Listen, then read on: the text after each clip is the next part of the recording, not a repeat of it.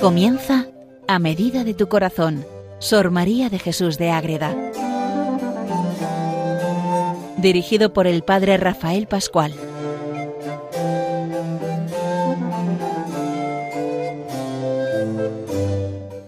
Un saludo para todos los oyentes de Radio María. Sor María de Jesús de Ágreda nos invita a leer su escala para subir a la perfección. Esta monja concepcionista franciscana que vive en el siglo XVII en España, en, Ágreda, en su pueblo, en ese monasterio de clausura donde podemos visitar su cuerpo incorrupto y donde de verdad nos encontramos siempre ante el Santísimo que está expuesto allí para que todo aquel que quiera haga adoración, se encuentre con Dios, eleve la mirada al cielo, busque la presencia de la Inmaculada y busque siempre el amor y la manera de estar en la gracia. Porque es lo que veíamos el programa pasado, ese, esa vida en la gracia la maravilla de vivir en la gracia. Pero ¿qué pasa? Que no siempre estamos en gracia. Y luego viene la vida del pecado, ya sea venial o mortal, y el alma se mancha. Antes veíamos la hermosura y las maravillas del alma en gracia. Ahora vamos a ver las desgracias de vivir en la desgracia, dicho, dicha repugnancia, redundancia, perdón, en el pecado. Cuando nos caemos, y nos hacemos todo.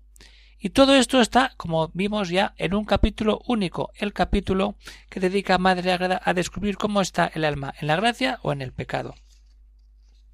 Todo eso lo tenemos en el capítulo 21 de la escala para subir a la perfección, los estados de gracia o de culpa que ella va relatando a partir de la página 203 en cuanto al alma en gracia y a partir de la página 208 para explicar lo que sucede cuando el alma por el pecado se aparta de esa gracia, esa presencia de Dios, que está Dios ahí, pero que pierde todo su efecto y todo su poder. El pecado, cuidado con el pecado. Claro, mucho cuidado. Una parte del pecado que está ahí, luego ya sea venial o sea mortal. Eso es lo que vamos a ver en este programa de hoy Sor María de Jesús de Agrada nos mete en la diferencia entre un alma en gracia y un alma en pecado.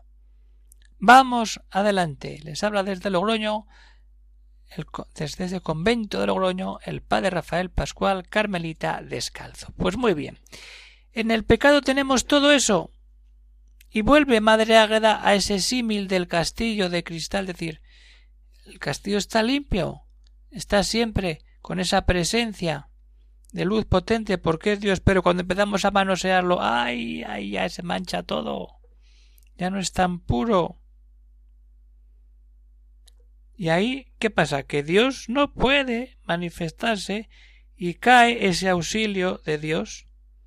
Y luego de ahí deriva ya, ya sea un pecado venial o un pecado mortal. Lo importante es estar siempre en la gracia, pero es bueno también saber qué pasa cómo vive el alma cuando está en ese pecado, en esa gracia verdadera. Bien, vamos a esa imagen que es que Madre traía muy bien, como también Santa Teresa.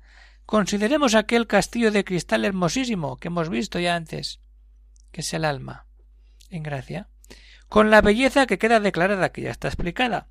En él pues hace una imperfección el efecto que hace en una pieza de cristal el manosearla, venga y dejar las huellas y suciedad y porquería que lleva. Ya pierde todo eso la fuerza de obrar.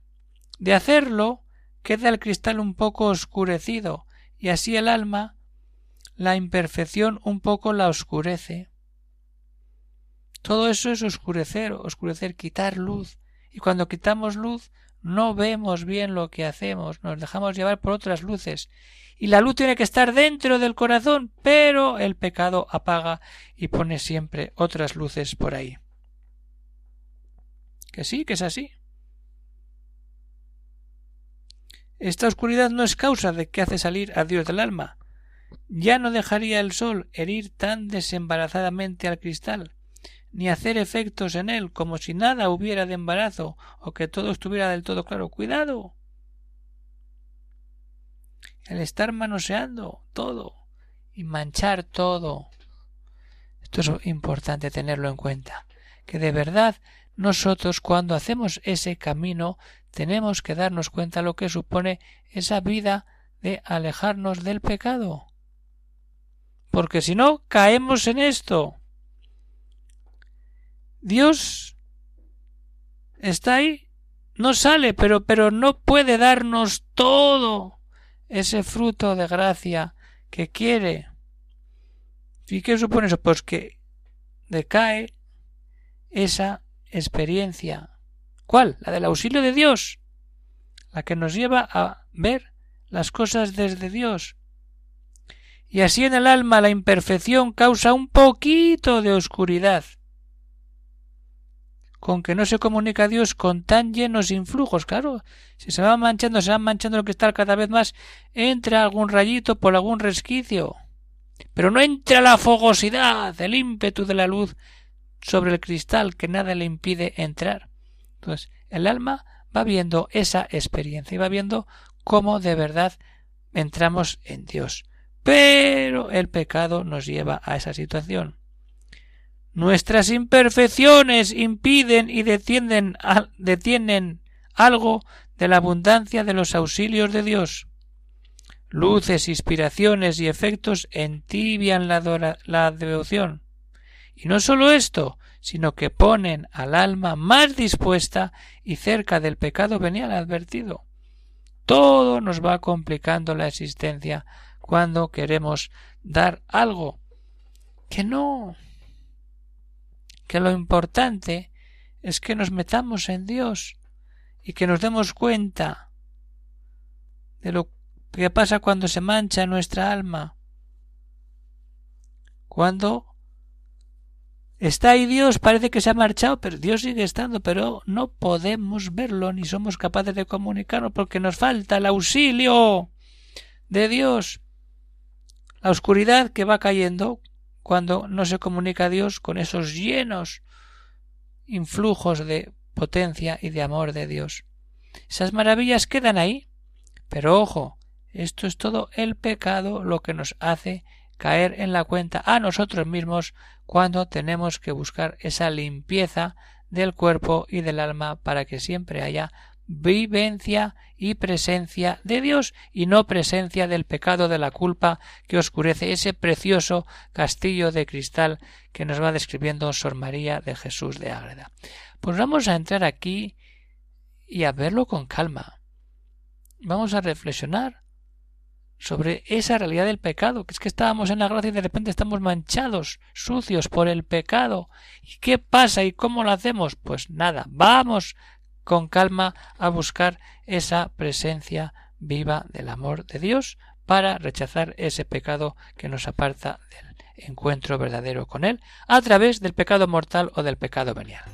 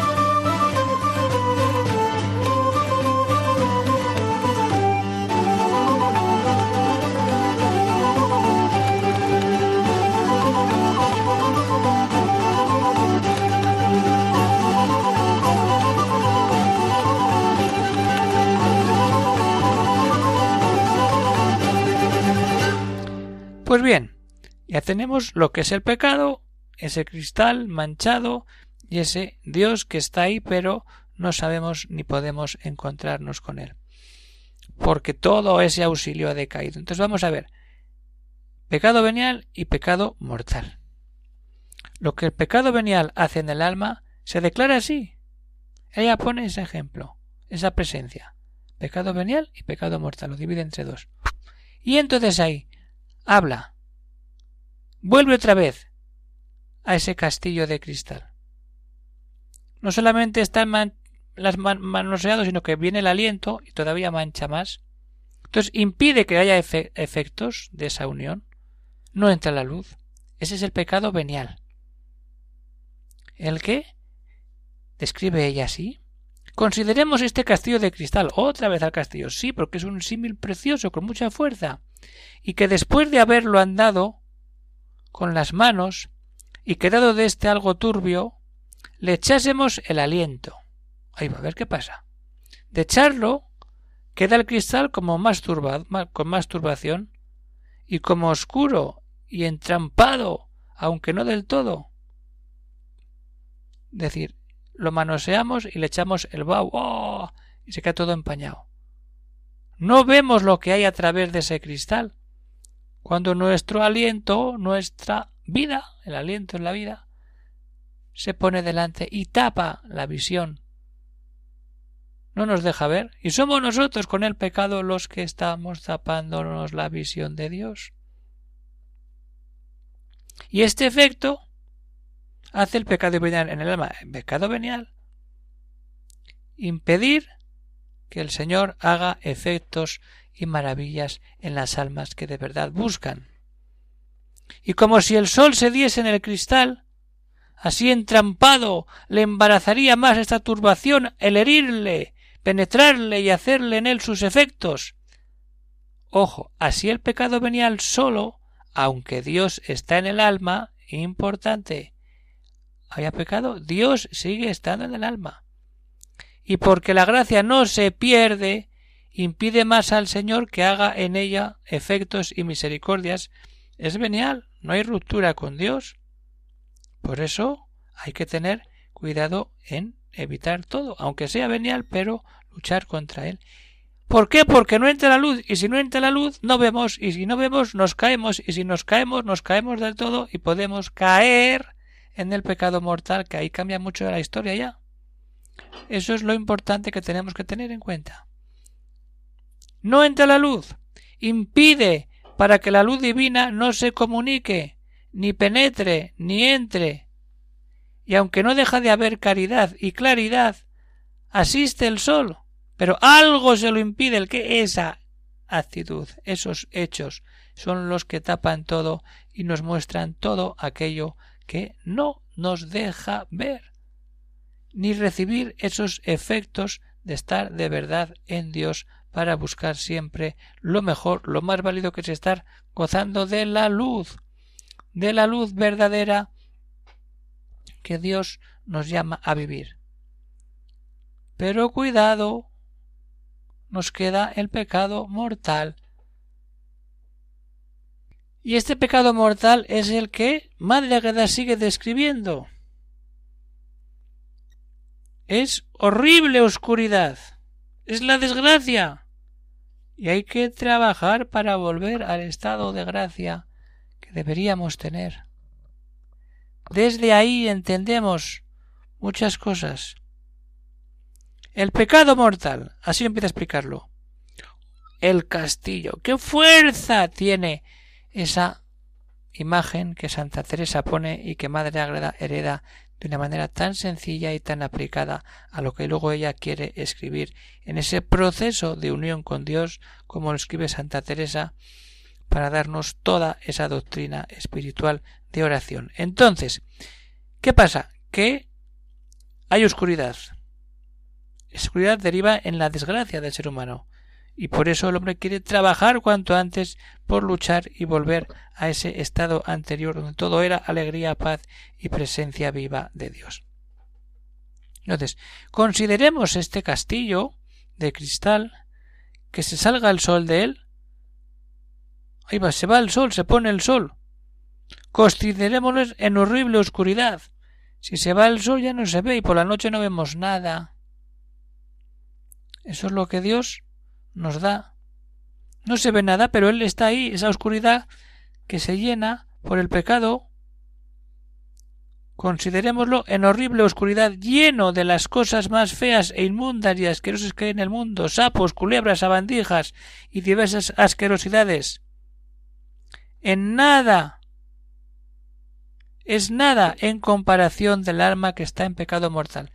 Toda esta imagen de la sabandija, los sapos es la que pone también Santa Teresa cuando intentamos empezar vida de oración, que salen toda la batería de bichos que nos alejan o que no nos hacen gracia y por eso no queremos avanzar con las gracias que nos da el estar de verdad dando siempre un paso más hacia ahí.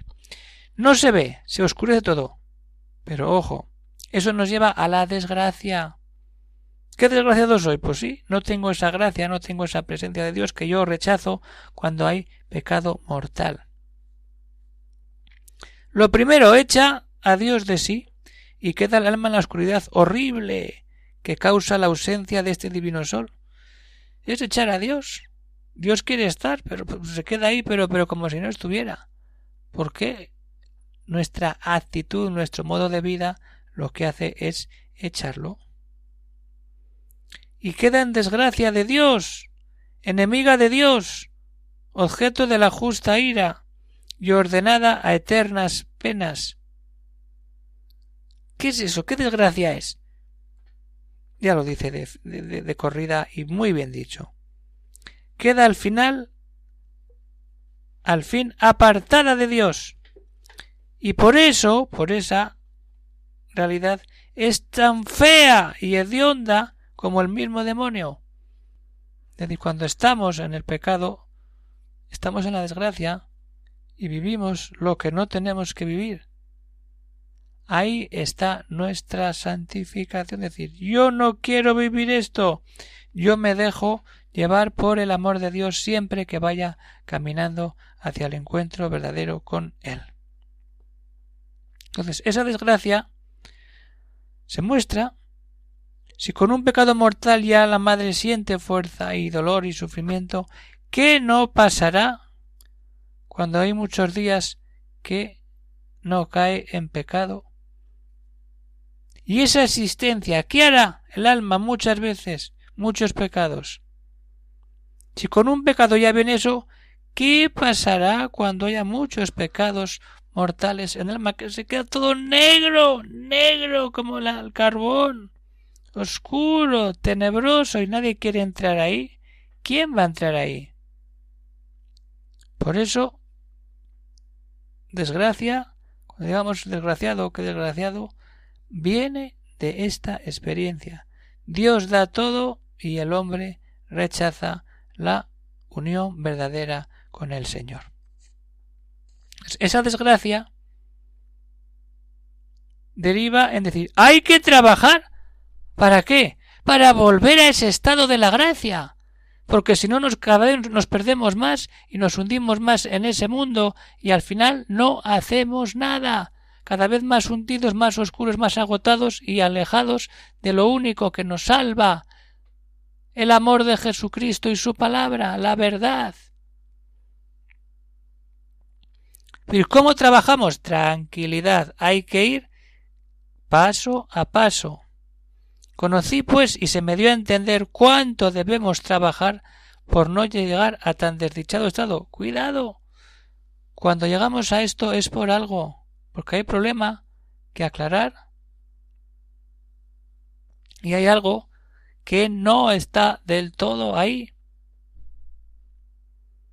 Esto es lo que el alma se ha de purificar todo aquello que le lleve a la desdicha. Lo primero, por medio de la contrición y confesión. Si no hay sacramento, ¿qué vas a limpiar?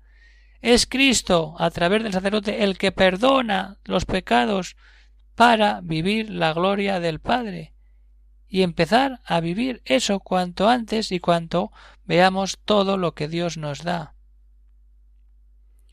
Conocí y se me dio a entender todo lo que sucede ahí. ¿Y qué es eso? ¿Cuánto debemos trabajar por no llegar a ese estado? Esto es lo que el alma se ha de purificar. Lo primero por medio de la contrición y confesión. Después con el efecto de la verdadera enmienda, procurando evitar todo género de culpas y con la satisfacción por las encomiendas. Entonces, cuando llegamos aquí, ¿qué, qué pasa? ¿Debemos trabajar por no llegar a este estado? Claro que no. Todo debemos ponerlo en ese Dios para que Dios obre maravillas en nuestra presencia. Por eso la importancia de la presencia de un sacerdote que acompañe siempre y que diga no, pecado mortal, no, pecado venial. Y todo esto nace del pecado, de la ruptura del alma con Dios que quiere buscar otra vida lejos de ese amor donde no hay más que eso, dejarnos llevar por Dios y decir, si estamos ya a la puerta de la segunda grada, con esto ya termina la primera grada, el primer peldaño de la escalera para subir a la perfección, la escala que llama ella. Entonces tenemos los materiales ya y lo que nos importa es ya vivir la gracia para gozar cuanto antes la presencia viva de Cristo que nos da todo cuando de verdad nosotros empezamos a hacer ese camino de querer subir a la segunda grada, de dar un paso más con firmeza, a ir llevando el amor de Dios a todos los hombres con nuestra presencia. Nos quedamos aquí, empezar a subir esa presencia viva del amor de Dios a través de esa vocación de vivir siempre, siempre, siempre dándole gloria solo a Dios. Y así viviremos lejos del pecado, lejos de todo eso que nos impide ser felices, porque uno que peca no puede ser feliz. Un saludo para todos los oyentes de Radio María y si alguno quiere algún comentario, alguna cuestión, pues puede escribir al siguiente correo electrónico agreda arroba radiomaria.es. Se despide de todos el padre Rafael Pascual, Carmelita Descalzo, desde el convento de Logroño. Un saludo y que Dios bendiga a todos y nos vemos en el próximo programa.